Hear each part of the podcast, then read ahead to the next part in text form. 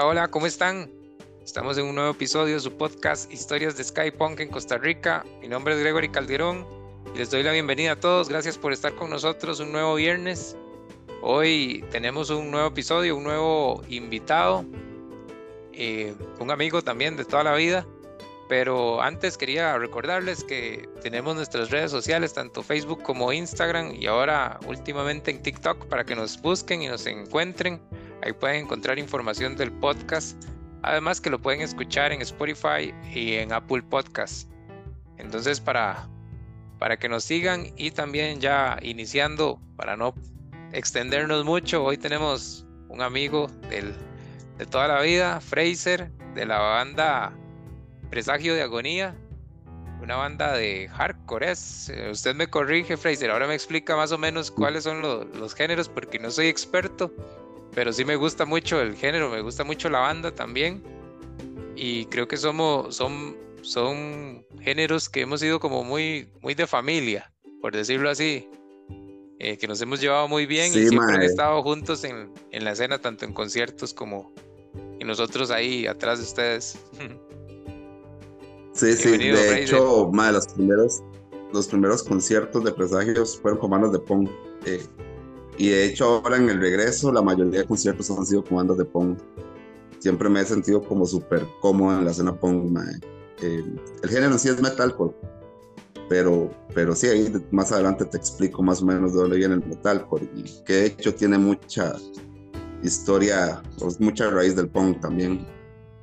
Entonces, yo creo que todo tiene raíz del punk, digamos. O se pone a analizar los géneros, todo, por lo menos los underground, todos tienen raíz punk. Sí, yo creo que todos venimos ahí de, de una misma y el gusto, yo creo que de todos ahí se va mezclando porque eh, normalmente, pues nosotros tal vez no somos de que nos guste, no sé, la bachata o un género de música así, puede ser que sí, pero no eh, o tal vez no nos gusta el reggaetón o esas cosas, ¿verdad? Pero sí como que los géneros sí se, sí se unen, digamos, en, en cuanto a gustos. Entonces uno le puede gustar un poco el, el, metal, le puede gustar el hardcore, le puede gustar el metalcore, le puede gustar el punk, el ska, no sé, el rock, por decirlo, el rock alternativo. Entonces eso es bonito, como para meterlos un poco en contexto. Nosotros, bueno, yo era de la zona, éramos de la zona de los Santos los dos, nosotros vivíamos en un pueblo que se llama San Cristóbal Norte, el cual tenía una movida bastante como que más de, de ska y punk. Y teníamos unos un montón de amigos que tenían una movida mucho, mucho o grande también, pero era como de este lado del hardcore, del metalcore, del metal, por ahí, y que eran de otro pueblo cercano que se llama Río Conejo. Entonces era muy curioso porque éramos muy amigos todos y siempre todos los de Río Conejo iban a nuestras fiestas o conciertos o lo que fuera y nosotros viceversa, o sea, siempre estábamos unidos ahí, era una misma, una misma escena o, un mismo conjunto de, amigos y por eso es que nos, nos conocemos también y también que somos bastante unidos en ese sentido. Sí, mae. de hecho, yo siempre he dicho que la semilla del, movimiento en, general en la zona nace en San Cristóbal Norte, mae, que fue con alergia. Mae, evidentemente, desde antes habíamos otras personas con intereses en la música, pero creo que Japa y Lolo, mae, eh, ya la gente debe conocer a Japa, eh, fueron como los que se animaron a tener una banda allá, mae. Y digamos, por ejemplo, el primer concierto que yo fui de alergia laboral, que fue en, en, un garaje de una casa en construcción, mae, yo tenía 15 años, no, tenía 14 años, mae. Y hay una foto ahí que me súper carajillo, metido volando patadas, ¿verdad, mae? En, en, ese garaje, mae, esa casa en construcción. Mae, y eso era la semilla, esa fue la, digamos, ahí nació todo. Eh, y y de ahí nacemos nosotros, mae. o sea, aunque sean varas diferentes, mae, pero, pero ese movimiento que empezaron ellos, o sea, al, atreverse a tener una banda de música original, eh, y fue lo que le dio pie a después que se formara Chakra, mae, y después nos formamos Escrito en Sangre en su tiempo, mae, Eh, y después ya empezaron a salir otras bandas, pero, pero la semilla nació en San Cristóbal Norte, por lo menos estoy hablando de la zona en sí, digamos. Eh, ahí fue el eje, man. Y, y, como antes, eh, nosotros somos una generación del 2000, eh, y la gente sabe que en el 2000 los conciertos eran el, arroz con mango, que, que era chiva, porque usted conocía muchas varas más. Eh, que cuando eran los conciertos de Filtro, que eran los conciertos de Lumbrera y todo ese tipo de eventos que tenía desde UFO, tenía a Broca, que tenía Snook, que tenía hasta Valerón, digamos, y después tocaba también eh, December Total Winter, o sea, era esa amalgama así de géneros, eh, entonces nosotros venimos de una generación donde es muy, o se acostumbraba mucho a compartir escenarios con diferentes bandas de diferentes géneros, y que creamos una hermandad Tuanis. O sea, en mi caso, por lo menos, yo soy muy, muy fan de muchos géneros y yo era de los que me encantaba escuchar mentados, y terminaba mentados y seguía broca, me encantaba volarme así de patadas con broca, digamos. Qué broca, yo creo que está volviendo también, no sé si no sé, no, no estoy muy enterado de, de, de, sí de, los integrantes. Sé que los más están como regrabando las canciones viejas y tirándolas. Tengo entendido que hay uno que vive en Estados, entonces no mm, creo que sí es un poco difícil como que haya una reunión en vivo, no sé. sí, sí. Que, que sí, fue una de mis bandas top, o sea, y yo siempre hablo con un compa que a mí me hubiera encantado oír a Broca en este momento ya con toda la producción a nivel nacional que se da, digamos. Porque ellos en ese tiempo tenían un espectáculo increíble, man. En el 2000 usted iba a ver a Broca y usted decía, Michael Ross más. Eh, todo el espectáculo que dan con los medios que se tenían en ese tiempo. Entonces ahora yo me imagino que, digamos, esos más hubieran estado en ese momento, la hora, la hubiera sido increíble. Sí, exactamente. Yo, yo nunca, yo solo los escuché pero nunca los, nunca los llegué a ver, pero me cuentan que la, o sea, los conciertos eran, era muy chiva. Y ahora que han estado haciendo ese trabajo de regrabando o no sé, o editando, se suena demasiado rico, digamos. Pero igual, o sea, hay un montón de, sí, hay un montón de, de, bandas de ese tipo que, que se fueron formando durante mucho tiempo y que yo creo que, que, que ahí vienen otra vez pareciera. No sé, como el ejemplo de Snuke, por, por decirlo así. O ustedes, ¿verdad? Que ahorita vamos a contar un poco la historia de ustedes. Sí, de Snuke, no, de Snuke siempre ha estado como al pie del cañón que llaman, esos más siempre han estado breteando, tocando música. Eh, y es bueno, más, 30 y pico de, no, más de 20 y pico de años, 30 yo creo que van a cumplir ahorita, de estar dándole, más de 30 años se dice fácil, ¿verdad? Pero estar ahí al pie del cañón es, es otra vara, man. Eh, más en, en, el género en Costa Rica, digamos, que usted sabe que muchas de las varas es puro amor, man. entonces los sacrificios que uno hace son, son pesados. Y de hacerlos en 30 años, man, sí, sí, tiene su, su o sea, de mi parte tiene su reconocimiento, man, que una banda se mantenga tanto, tanto tiempo junta. Sí, exactamente. Eh, ¿Cómo empieza usted, Fraser? Tal vez para empezar la, entrevista un poco diferente, ¿cómo empieza usted a gustarle este tipo de, música? Bueno, ya, ya hablé un poco de tal vez el conocimiento en vivo, pero eh, su, gusto por, por sus bandas, no sé, las bandas favoritas que le empezaron a gustar y meterse un poco más en la movida, inclusive hasta, hasta conocerse con, con Japa y ellos para ir a, ver tocar o empezar a tocar en, alguna fiesta o así? Mae, el, la historia es súper loca porque yo empecé en el rock and roll, digamos, por decirlo así, eh, cuando tenía nueve años, súper carajillo. Eh, yo recuerdo que mi tata eh, había traído como una caja de cassettes, que era lo que se manejaba en ese tiempo, ¿verdad? Estamos hablando de los noventas. Y venía mucha música, música para mi tata, digamos, mi mamá, que les cuadra la combi, esas varas. Venían como cassette que eran como para mis hermanillas, que a ellas les gustaba mucho esta movida de Exos Bates y esas bandas de los noventas de, de, pop. venía un cassette infantil que era el que me iban a dar a mí y venía uno de Kiss. Mae, y yo agarré el de Kiss, o sea, eh, y empecé a escuchar, el cassette de Kiss. y lo escuchaba siempre, mae. De hecho, jugaba, o sea, mi casa era de madera en ese tiempo, mae, y el piso era de madera, entonces yo recuerdo que yo agarraba la escoba de mi mamá y me tiraba de lado a lado de rodillas, como si estuviera tocando guitarra, mae.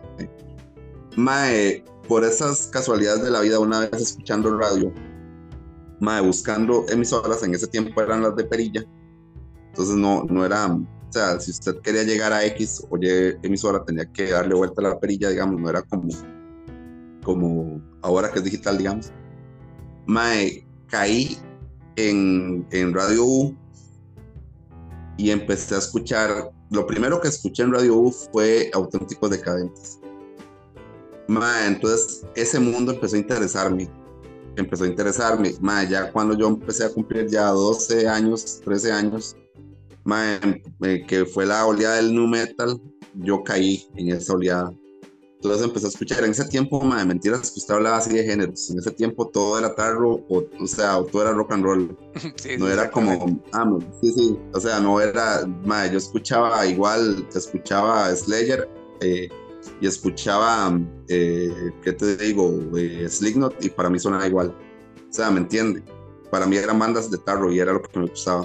Eh, entonces yo recuerdo que en ese tiempo, mi adolescencia fue un poco conflictiva entonces yo pasé como de cole a cole y caí al colegio de la lucha.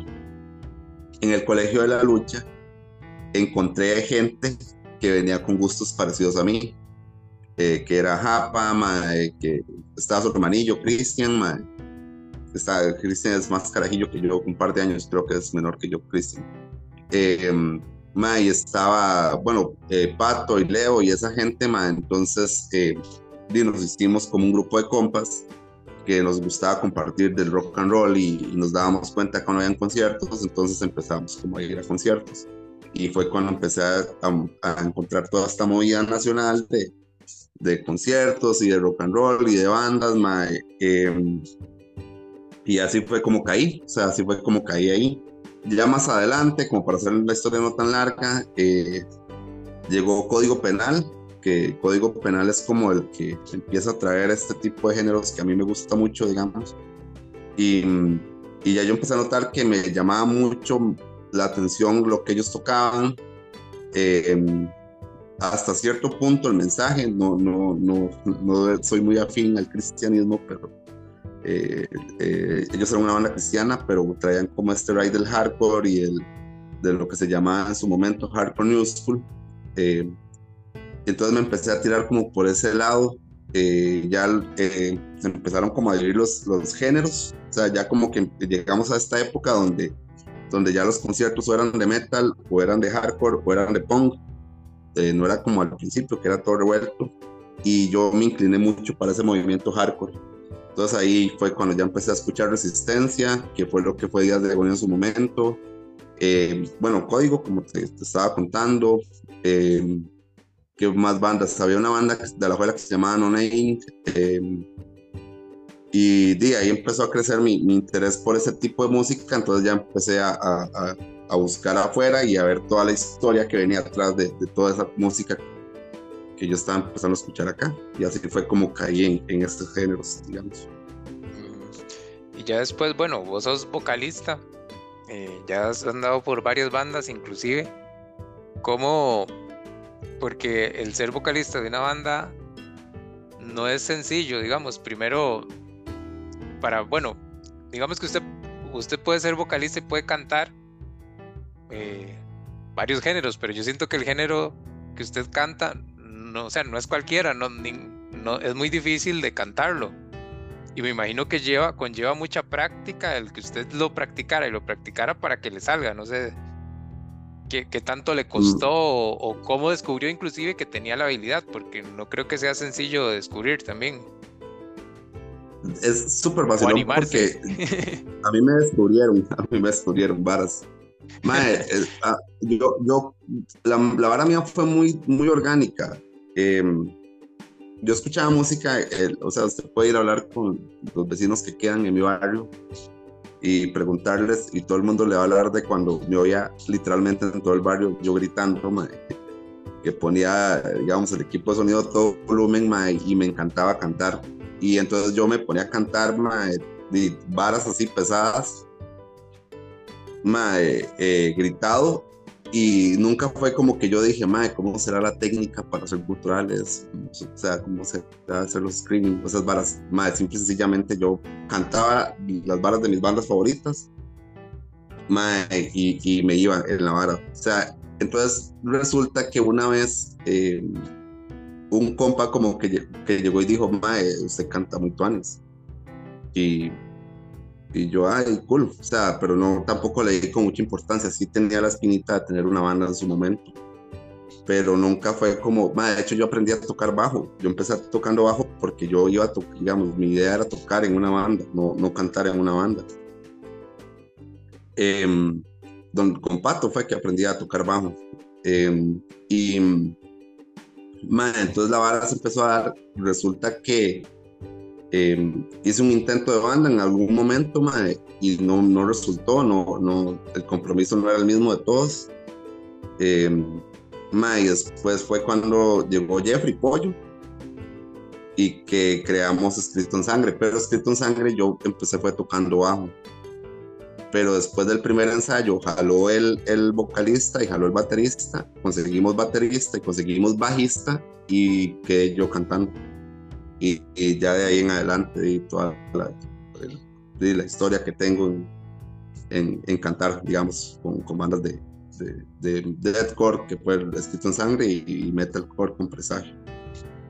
Sí, que tanto, no sé si, digamos, porque realmente no sé, no sé nada de esto, se, o sea, se, que tanto se se esfuerza la voz o no sé si, si tiene que llevar un cuidado en especial o, o si el calentamiento, no sé si hay que hacer un calentamiento. Yo creo que para todo, digamos, si, si, se canta, siempre se debe hacer un calentamiento, pero no sé si, es, si conlleva algún ejercicio diferente.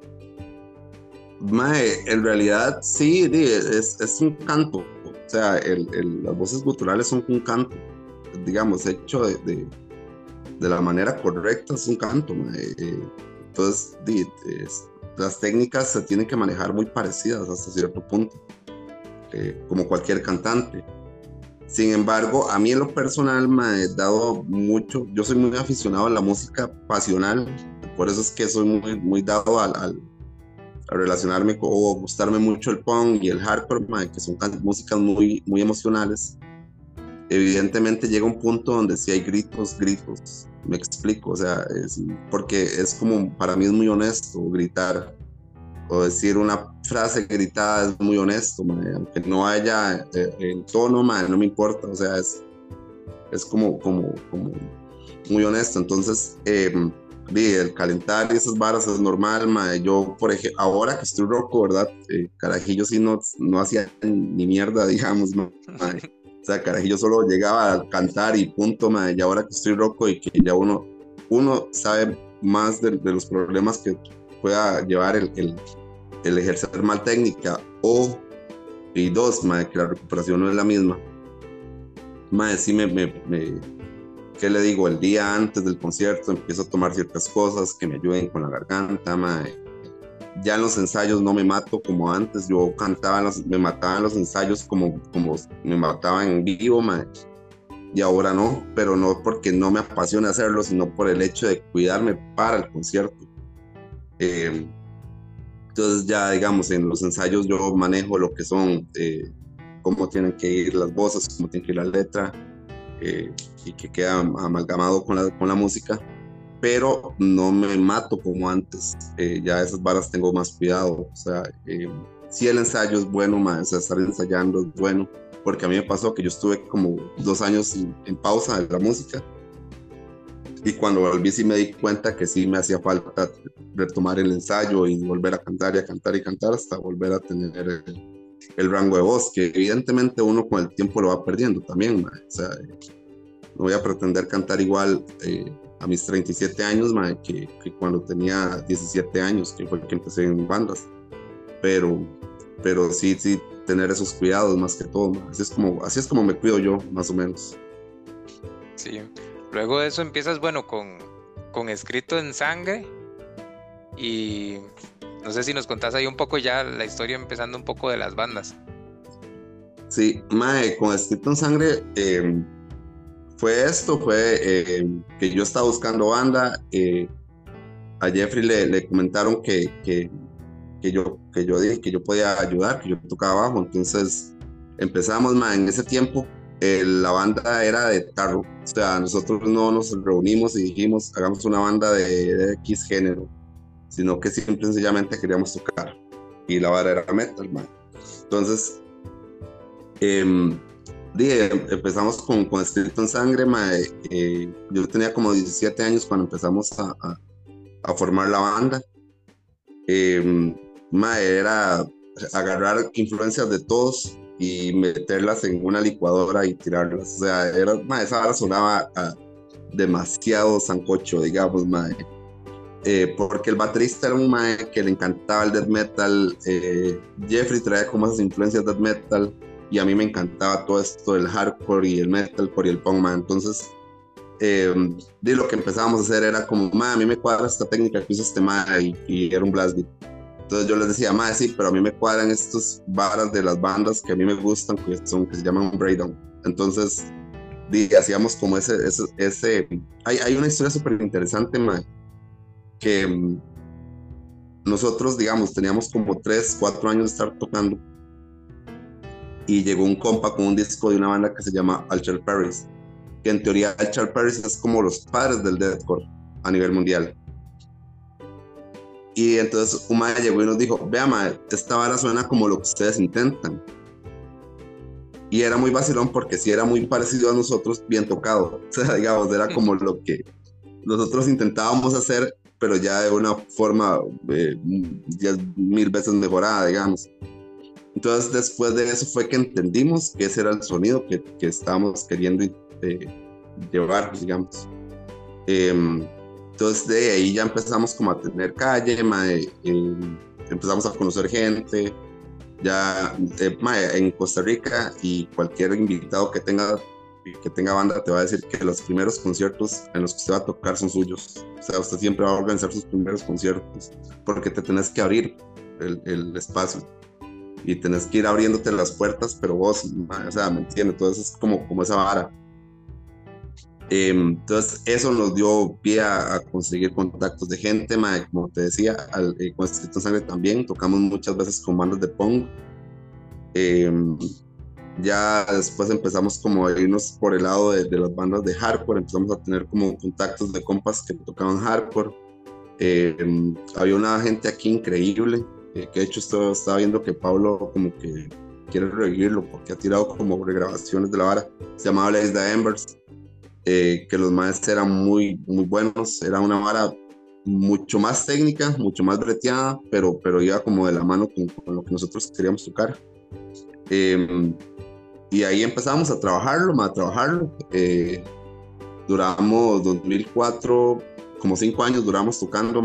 Em, ya en el 2009, ya, ya la vara de los géneros sí ya empezó a ser una bronca. O sea, ya, ya, ya yo no quería una vara tan pesada y ellos querían una vara muy pesada, entonces fue cuando decidimos separar Escrito en Sangre, que cada quien como que conformara su, su vara, digamos, y, ellos hicieron una banda de death metal, pero death metal, death metal, y fue cuando yo jalé a, hacer y, y hice a Presagio Agonía. En el 2019 fue esa vara. Súper bien. Y bueno, entonces ahí empiezan con, con presagio de agonía.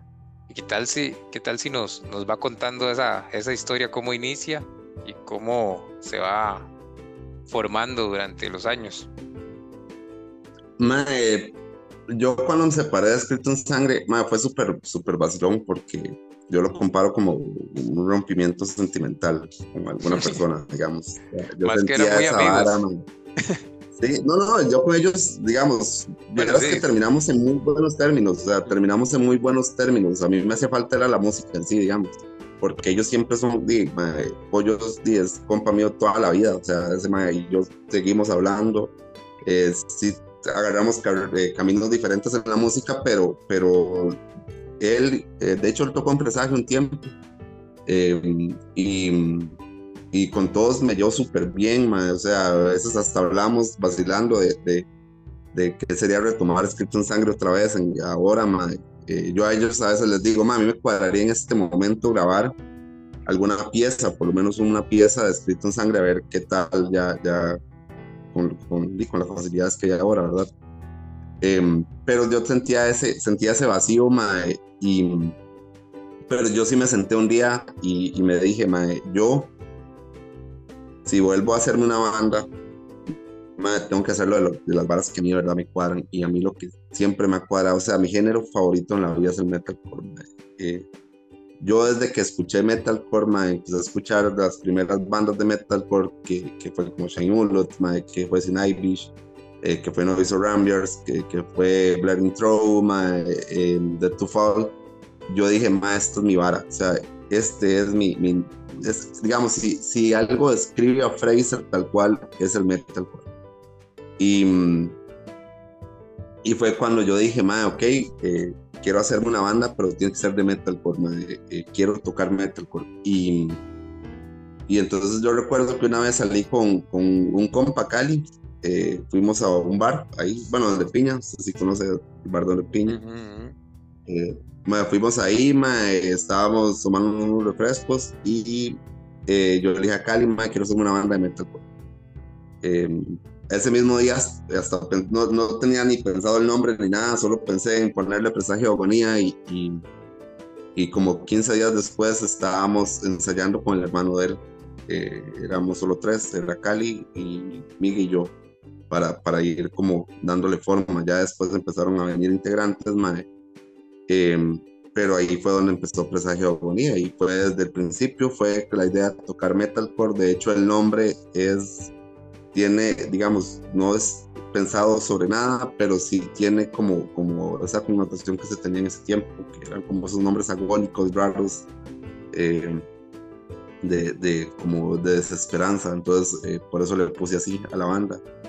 Eh, y empezamos en eso, empezamos a tocar metalcore, eh, empezamos a formar la banda, llegaba gente y se iba. Eh, al principio fue un poco difícil porque el género en Costa Rica no es tan, a ver, es muy, muy poco conocido. O sea, eh, por lo general, de hecho, la gente piensa, digamos, cuando yo digo metalcore, eh, o la gente piensa que es metal, metal, metal, digamos, ¿me entiende? Eh, o al revés, a veces piensa que es como más del lado del hardcore y no, es como ahí, como es como un híbrido, ¿verdad? Entonces, eh, al principio me costó mucho. Yo los músicos que conseguí al principio para hacer la banda era estaba Emanuel que venía de una banda de punk, eh, Cali y Miguel sí tenían influencias parecidas a las mías y venía Víctor Hugo que lo que tocaba era new metal. Eh, y entonces al principio yo era el que daba ideas, digamos, como decir, mae, me cuadran estos riffs punteados que son melódicos, eh, hagamos una canción que lleve esa estructura. Y, y, yo era como el que empezaba a darle forma a, la, a las canciones, eh, en ese sentido. Yo era como el que decía, mae, ok, eh, esta, el género lleva estas varas, entonces empecemos con esto. En, a X, después de, del coro, mae, le metemos un breakdown, un breakdown, ya yo les explicaba y la vara, y, y, así fue como empecé a darle forma a Pasaje de Agonía. eso fue en el 2009. Y de ahí pasó mucha gente, o sea, eh, pasó varios integrantes, hasta que llegó Brian, que yo con Brian, Brian ahora toca con Mortigo, es una banda black metal, pero vieras que el, digamos, el, el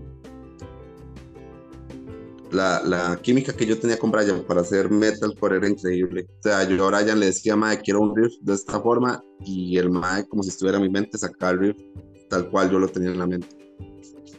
Entonces, ahí empezamos a tocar, eh, tocamos, y como te estaba contando, empezamos fue en bandas, como bandas de punk, o sea, eh, las primeras bandas, Barracas, fueron de las primeras bandas que nos abrieron las puertas.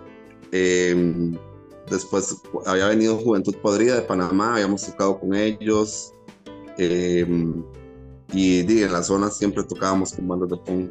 Eh, entonces fue como, como súper vacilón porque éramos como lo pesado, pero siempre íbamos de la mano con, con en los conciertos de punk. Y de ahí le dimos como hasta el 2016, que fue que ya decidimos eh, separar. Bueno, yo fui el que decidí separar la banda. En realidad yo había propuesto jalar, pero ellos dijeron que no, que, que si yo jalaba la banda no, no iba a, seguir, digamos. Y entonces en el 2016 decidimos jalar y fue cuando hicimos el, el, último concierto, que lo hicimos allá en la zona, por cierto. Sí, que se hizo un concierto de despedida, ahora que recuerdo. Ah, exactamente, sí. Y ya, ya después de ahí fue cuando empecé con Iris. Eh, tuve el lapso de, ¿qué? Dos, tres años con Iris. Y hasta este año que se me metió otra vez volver a resucitar a Pasaje de Agonía. Y ahora entra con, con otros integrantes, ¿es verdad? No, eh, sí, es pura sangre nueva, mae. Em, bueno, yo, yo separo a, a, Presagio en el 2016 eh, por diferentes cuestiones. Ya, ya estaba como un poco cansado de. de... yo tengo un problema. Em, que esta vez, en esta, en esta nueva etapa, lo he querido cambiar. Que yo intento ser como, como manejar todo. Eh, y llegó un punto que eso más bien me sofocó. Me explico, o sea, eh, yo tenía proyectos para la banda, empecé a tener contactos con bandas de afuera como para ver si se daba la posibilidad de salir a tocar afuera. Eh, de los últimos conciertos que tuvimos con, con Presagio fue con unos compas de México que se llama All Misery. entonces, el, el, yo estaba como metido en todo, yo era el que organizaba eventos, yo era como el que buscaba los medios de, digamos, radio, lo que fuese para, para promocionar la banda. Em, yo era el que buscaba los estudios para grabar, bueno, siempre grabamos con Pablo, Ministry Records. Em, y, entonces yo era el que buscaba cómo subir la música. Eh, entonces como que eso me llegó a, o sea, era, ya llegué a sentirme cargado, y yo pensaba, no, no, no la idea, o sea, en Costa Rica hacer rock and roll, la idea es más bien como un escape de la vida, de la vida seria, digamos, no sé cómo decirlo. Entonces ya me está generando varas que no debía haber, no debía generarme. Entonces fue cuando decidí separarlo.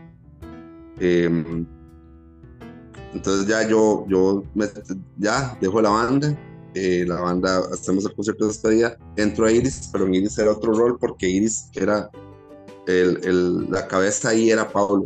Eh, Pablo era el que creaba la música, Pablo el que grababa. Em, yo solo aportaba las voces y las letras.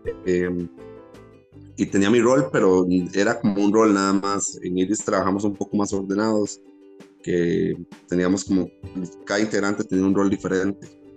Em, y como era un hijo de Pablo, digamos, Iris, eh, em, había como más, más, era más relajado para mí, digamos, solo tener que aportar letras y aportar voces y esas cosas. Em, pero ya cuando cae pandemia, que fue que Iris eh, también, o sea, la pandemia se llevó a Iris, más yo quedé con ese vacío como dos años y, y intenté pensar en bandas, de hecho, eh, yo estuve un tiempo como Alerta Masiva, la banda de, Cristian y Emanuel, que era de Hardcore Punk. Y como que en un tiempo como que intentamos retomarla, pero tampoco se dio. Eh, a mí me encanta el hardcore melódico, o sea, me encanta. Y es, hasta tenía nombre y todo, y lo pensé. Y, y quería hacerme una banda de hardcore melódico. Y hasta eh, así hice como conseguí personas que estaban apuntadas a tocarlo y no se dio. Resulta que eh, dentro del ya estaba de estar pensando en músicos que, que, que, me ayudaran como a hacer algo, porque tenía la necesidad, de, hacer música. Sí. me encuentro con Arlette y con Arlette hasta con Arlette hasta le toqué el tema de hacer una banda de hardcore melódico y ahí estuvimos hablando yo le dije que ya tenía el nombre eh, sin embargo, yo vivo en San Ramón ahora y, la mayoría de amigos míos que hacen música me quedan largos. Los amigos de San José y los amigos de la zona donde yo vivía me quedan largos. Entonces, como que el, el, iniciar de cero era muy difícil, era muy, muy difícil. Em, porque yo era como, mae, ok, eh, montemos un par de canciones originales y un cover, a ver cómo sonamos como banda. Y ya de ahí empezamos a ver si creamos. Eh, pero resulta que un día estaba, de la pensadera que tenía yo de, hacer banda y de todo, y, de cómo llevar adelante una banda ahora en este otro rol, que, que, es viviendo lejos, y ya yo di, estoy casado y todo, entonces eh, el tiempo es como más limitado. Se me ocurrió proponerle a Led que reviviéramos a Presagio Agonía. Y porque la ventaja es que nosotros tenemos tres canciones grabadas. Eh, entonces, al tener canciones grabadas, era como, ok, saquen esas canciones, y de ahí ya empecemos a trabajar. Y, resulta que él ya me dijo que tenía un compa, que era Jorge, que ya yo lo conocía desde hace tiempos, y, y en eso también se, se, se unió Michi, que también es un compa mío del cole. Y, y le, dimos. Al principio, el primer concierto le dimos nosotros cuatro, y no sonó bien, honestamente, pero mae, por lo menos fue el, impulso para volver a retomar a Presagio de Agonía, digamos. Y ya en eso hablé con Jeremy, que Jeremy sí, estuvo en la banda antes, eh, Jeremy es primo mío, entonces eh, yo, yo hablé con él y le comenté que, que estábamos solo cuatro y que di, por el género se ocupaban dos guitarras y que di, ya como él estuvo en la banda, sabe cuál, cómo es el teje y maneje de la vara, entonces el mae volvió a la banda, entonces ahora ya, ya estamos full band, digamos, ya estamos los, cinco personas en Presagio Agonía. Sí, esas canciones eh, que vos nos contás que habían grabado anteriormente, ¿dónde las podemos encontrar? O si alguien quiere escucharlas, ¿cómo las encuentran? Sí, en Bancan, o sea, se meten a Bancan y buscan, o el app, pues, está el app, pero no sé si alguien descargará el app de Bancan. Eh, Madre, se meten a Bancan y ponen presagio agonía y ahí sale, el, porque el EP se llama igual presagio agonía. Eh, la portada es una virgen, es una virgen, no un ángel al revés. Eh, y ahí están, o sea, ahí están en Bancan, eh, las pueden descargar, de hecho, ahí mismo. En Spotify es, la idea de subirlas porque el plan ahora es grabar varas nuevas, porque ya ya estamos, hemos estado trabajando en música nueva, entonces el plan es antes de que se termine el año, como que la gente vea ya, ya esta nueva etapa de presagio de agonía, digamos, ya con los integrantes nuevos. Y, y la idea es grabar, pero que toda la música que está grabada, o sea, lo que viene nuevo y lo que estaba antes esté en Spotify. Entonces estamos trabajando en eso, a ver cuándo se puede subirlo, las SP de tres piecillas que tenemos grabadas a Spotify. Y ahora en, yo espero que en noviembre, diciembre esté saliendo lo nuevo de, de Presagio Agonía también, pero ya eso sí va directo a, a, a Spotify y las demás plataformas de, reproducción. Sí. Otra pregunta que, me, que se me hacía curiosa es como que bandas acá ticas eh, tocan el mismo género o así como para que también podamos ir conociendo. Eh, actualmente, a ver, no, no estoy muy empapado. Me volví como un roquillo de esos que solo escuchan las mismas varas del viejas, digamos. Eh, nosotros, ¿qué le digo? como estaba contando al principio, cuando yo escuché Código Penal, eh, y empecé a ver que la vara era un poco diferente, inclusive hasta estéticamente, digamos, eh, que me empezó a llamar la atención. Mae, y empecé como a desenvolverme en esa vara. En ese tiempo las bandas que estaban, eh, que tocan metalcore en el país, estamos hablando de los mil, Resistencia tocaba hardcore y como que ellos agarraron y tengo que preguntarle bien a Paz cómo fue el cambio. digamos, esos más son compas míos pero como que Resistencia se volvió Días de Agonía, pero Días de Agonía ya era exactamente lo que a mí me gustaba, que era este metalcore de riff melódicos, o sea, em, y, como pesadito y la vara. Eh, entonces estaba Días de Agonía en este tiempo. Había unos compas de Alajuela eh, que se llamaban Onein, que también tocaban metalcore. Em, después de ese tiempo, ¿qué más bandas? Yo se me están quedando por fuera de ese tiempo, pero, pero pero estoy como un poco bloqueado. Em, actualmente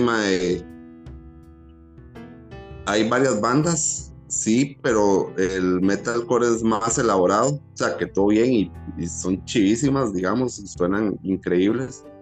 Pero el metalcore, metalcore, perdón, de ahora es más elaborado, es como más progresivo y, más, más bretes y la vara, En, en cambio, yo soy como muy arriesgado a ese sonido, un poco más sencillo, pero, directo.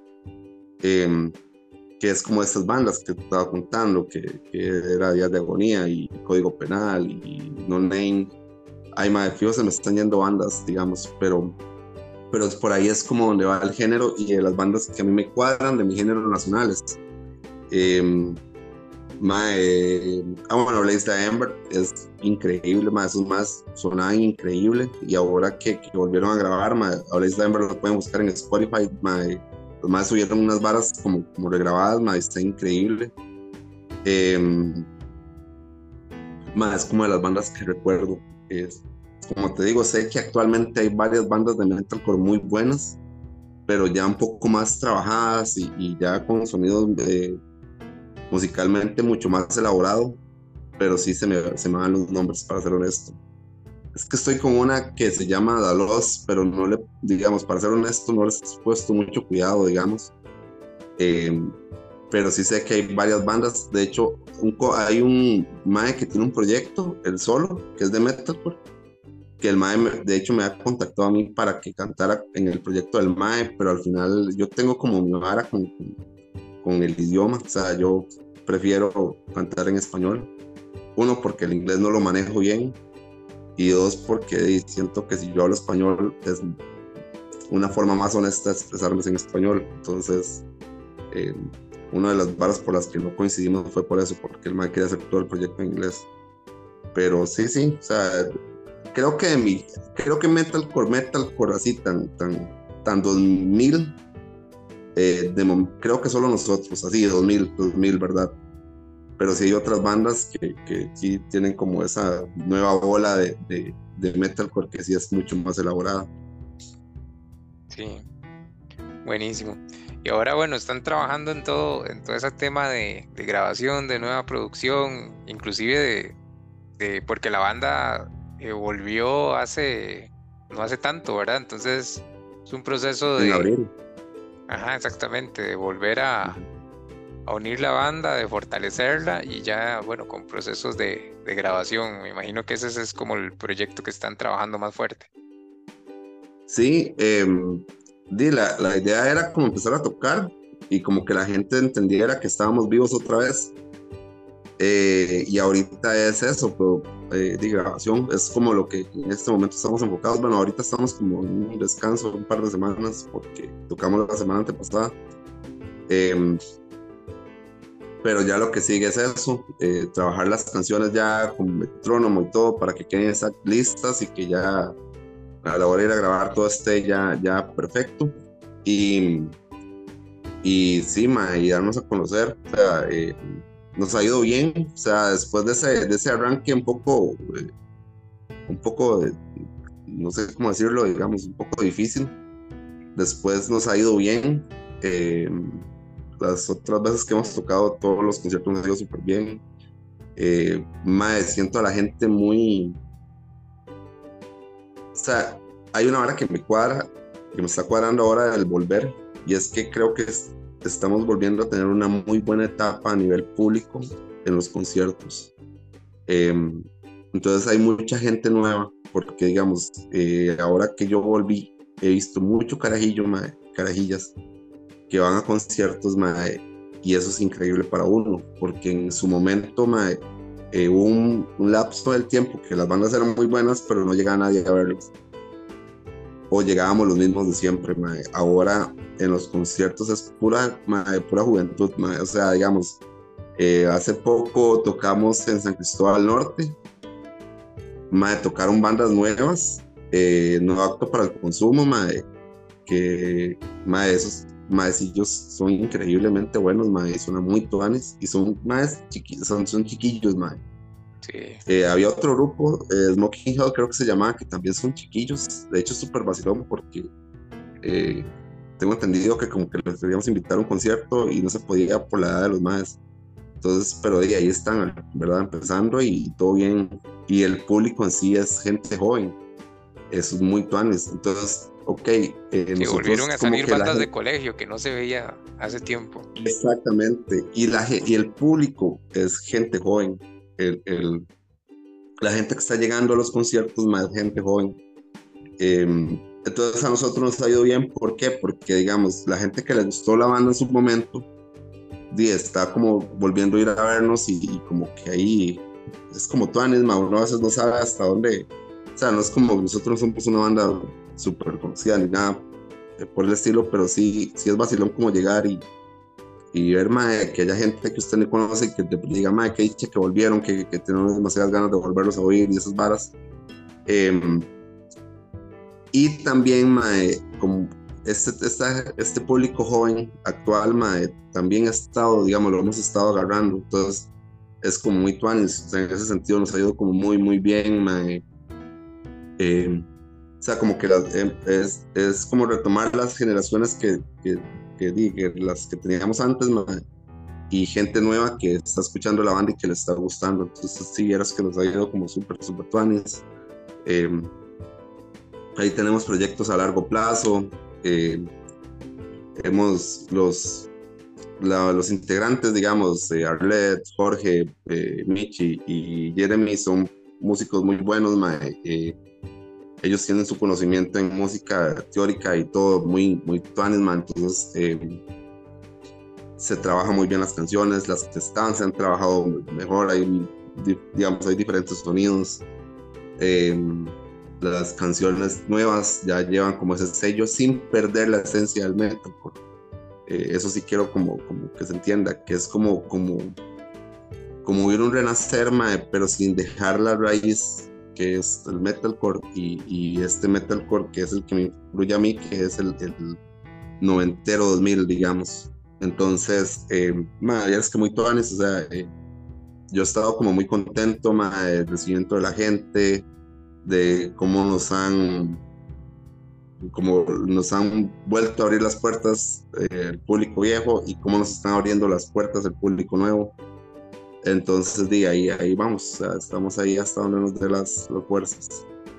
Sí, creo que cuando las cosas se hacen, porque, eh, porque te conozco, digamos, y porque hemos andado ahí como, como muy juntos, más que todo, bueno, ustedes siempre más con, con Chris o así, pero yo ahí atrás de ustedes.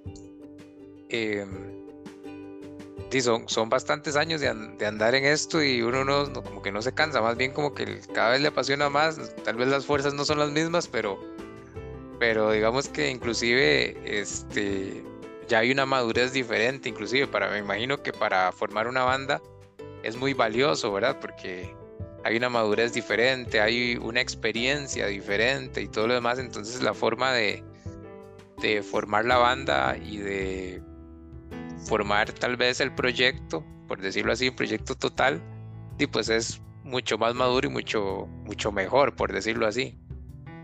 Sí, es, que uno, a ver, el tiempo ahora es más valioso porque uno tiene menos tiempo.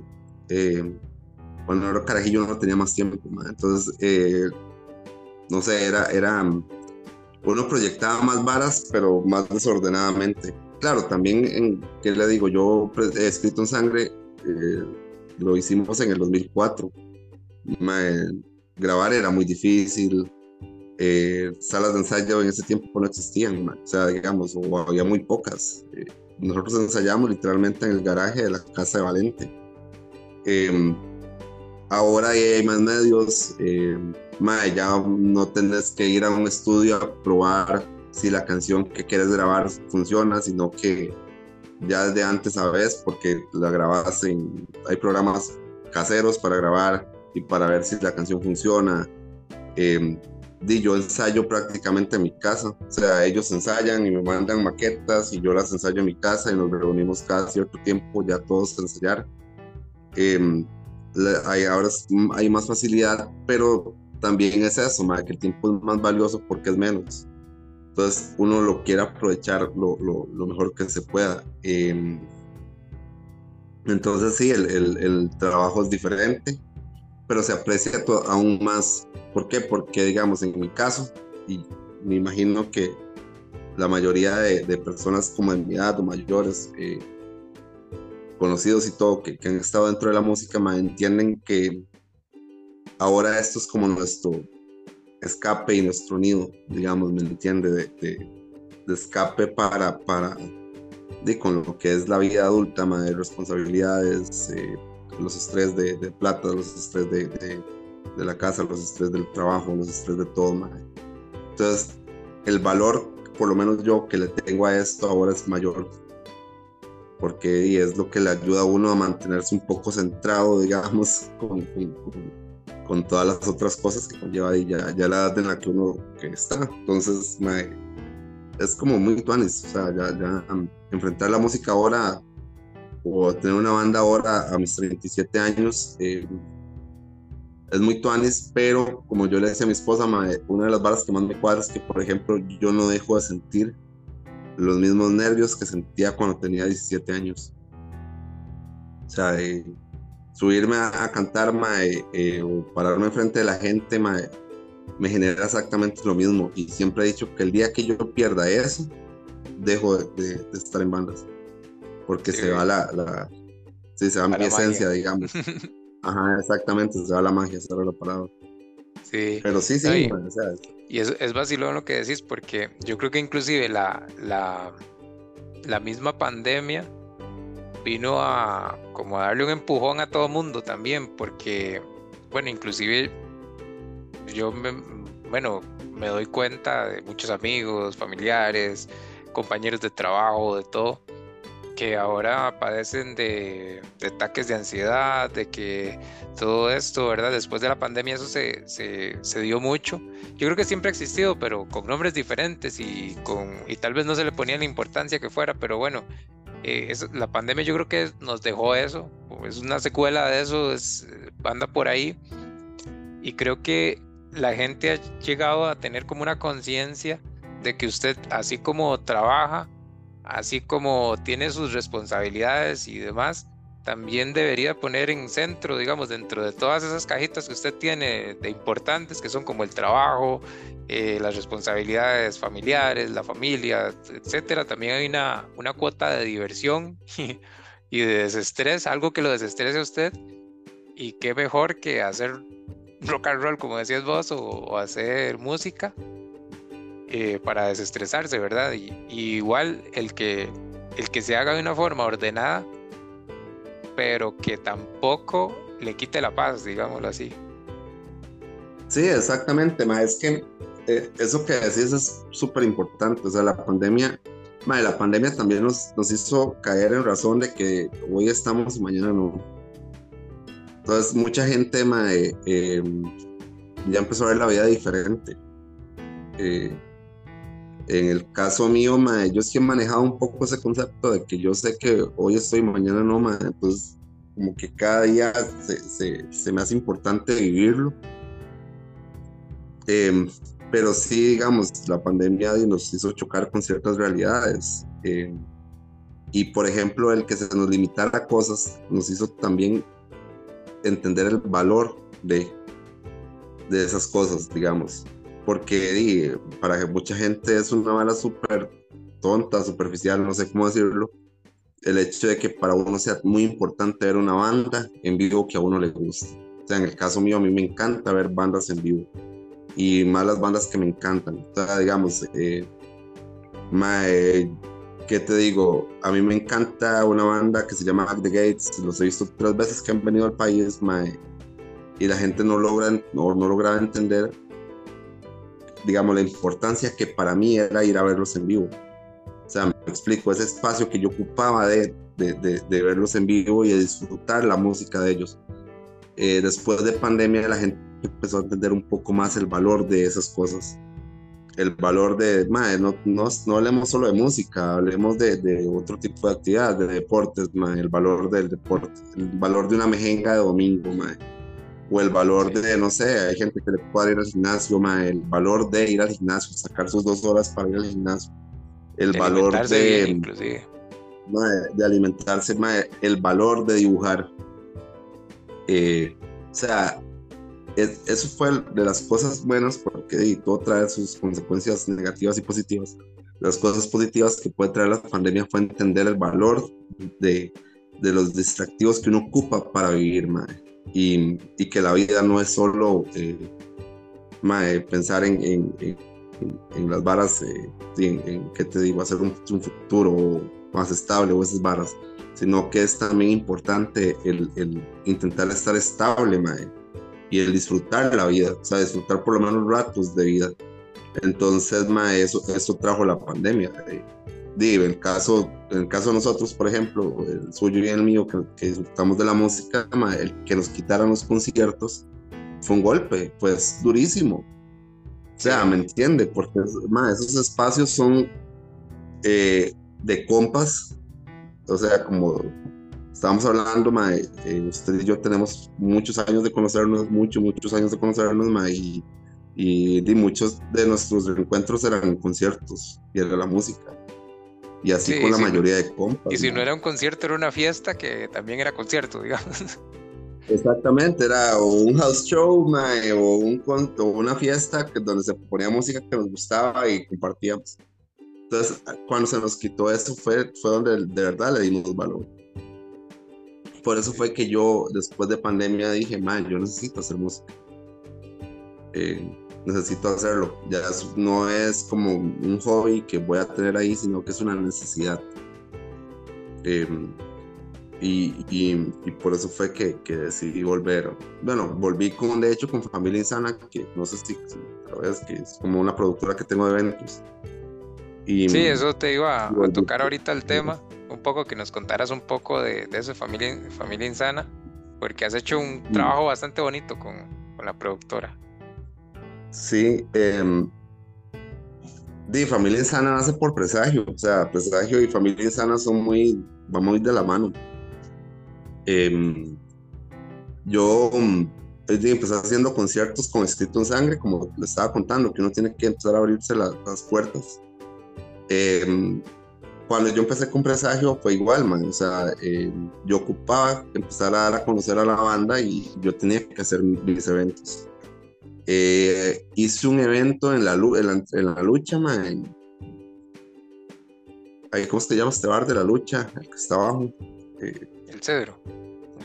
El Cedro, man. Y mm, le había puesto Family Insight en ese tiempo. Y entonces pero digamos, era un concierto tipo house show, porque el lugar era chiquitito, y cobré 500 colones solo como para ayudarme un poco con el sonido, pero yo pagué como el 70% del sonido, ¿sabes?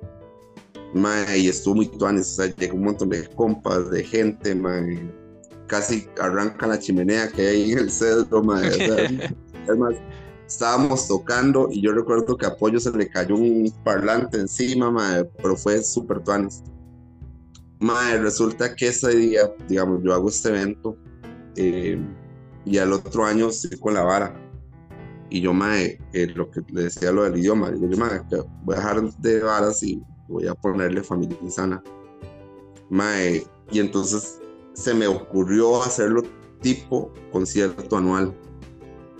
Eh, empecé a buscar lugares, pero yo siempre quise hacerlo en la zona, porque mi idea era, digamos, en, en cuando nosotros estábamos creciendo y nos gustaba ese tipo de balas, teníamos que ir a Chepe a ver las bandas que nos gustaban de Costa Rica. Em, era como muy poco las balas que se hacían en la zona. Eh, como le digo, alergia, pero diga, alergia, ellos en ese momento era solo banda, entonces era igual, o sea, de hecho nosotros, no sé si recuerda cuando hacíamos las bucetas que íbamos con alergia a diferentes partes de Chepe que ellos tocaban, digamos. Sí, vamos em, todos. Ajá, entonces yo como que en un momento dije, madre, que tú empezar a hacer conciertos, pero en la zona y traer bandas de afuera, o sea, de, de Chepe Heredia, Cartago, a la Juela, y empezar a enseñárselo a las nuevas generaciones y que ellos tengan la facilidad que nosotros en su momento no tuvimos. Entonces, eh, y empecé a hacerlo, mae, eh, y, y, siempre lo empecé a hacer pensando en como en esa etapa que yo, que fue donde yo empecé a ir a conciertos, que era donde había ska, metal, hardcore, eh, mae, todo. y empecé a hacerlo con ese concepto. O sea, empecé a meter bandas de punk y bandas de metal y bandas de hardcore juntas. Ma, y el primer concierto me fue súper bien eh, y, lo, y el concepto también era como muy de compa, o sea, como muy... Hacíamos una vara que era un photobook, que era que todo el mundo llegaba y se tomaba fotos con todo el mundo, ma, eh, de ahí conocí un montón de gente, yo también, y sé que mucha gente se conoció ahí mismo y, fue muy tuanas. Eh, entonces lo decidí hacer anual, y así lo manejé como por cinco años. Eh, cada cinco años hacía un Familia Insana. Y el último Familia Insana fue cuando traje a la gente de All Misery, que es una banda de México. Ese fue el último Familia Insana que hice antes de, de, de tomarlo ahora. Eh, pero igual con el mismo concepto de, bandas de la zona y hacerlo un poco eh, mezclado y también como que hayan varas extras, o sea, que siempre hubiera como una vara más, además de ir a, oír música, sino que, que, hubiera como un ambiente más como familiar, no sé cómo decirlo, digamos. Y mm, ahí tenía una idea, pero al final no, no la concreté, en eso ya me vine a vivir a San Ramón y y como el concepto mío es hacerlo allá, o sea, eh, lo dejé, lo dejé. De hecho, yo recuerdo que a veces me escribían como bandas, como mae, que queremos tocar en Familia Insana, porque era súper vacilón, El, el, nombre como que en algún momento agarró, agarró como, como posición, y a mí me escribían bandas que querían venir a tocar a, a Familia Insana.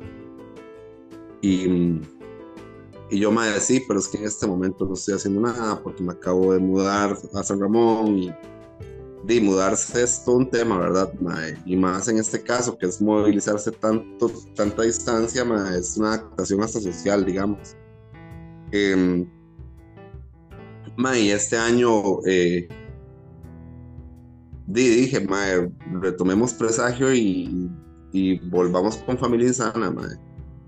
Y y así fue como lo retomé y la idea es también volver, seguir con, con, la idea anualmente, que el otro año haya un familia insana otra vez y, y ahí está donde me dé la fuerza, digamos, de, porque como les estaba contando hace un rato, los, de los chamaquitos, digamos, que están ahora retomando la vara del, del, del, rock allá en la zona, y creo que es a nivel nacional también, pero yo hablo por, por la zona, ma, me gusta gustaría ahora volver a retomarlo por eso, por eh, el espacio que, que, esas bandas nuevas eh, eh, están necesitando, digamos, por dicho ellos también se están organizando. Ahora, ahorita hay otro, en San Cristóbal Norte hay un concierto de, y el, en, digamos, en el cartelera son solo bandas nuevas. Entonces sí, sí, sí me cuadraría seguir con la vara de Familia Insana también para, para darle espacio a esas bandas nuevas. Eh, ¿qué le digo? Bueno, ya te dije, no acto para el consumo. Em, está, bueno, Advertencia, que me encanta la banda de Moy, o sea, esa banda es increíble.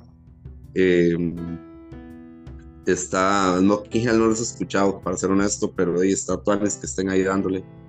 Em, ya no tan jóvenes, pero sí, man, entonces la idea es seguirlo con esas bandas nuevas eh, y empezar a darles espacio a las bandas nuevas, man.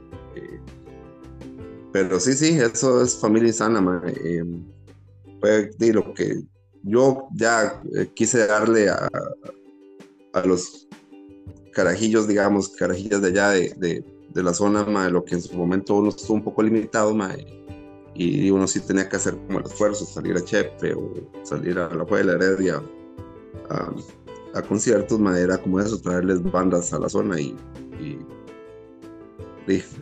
ahí lo, reviví con presagio de este año.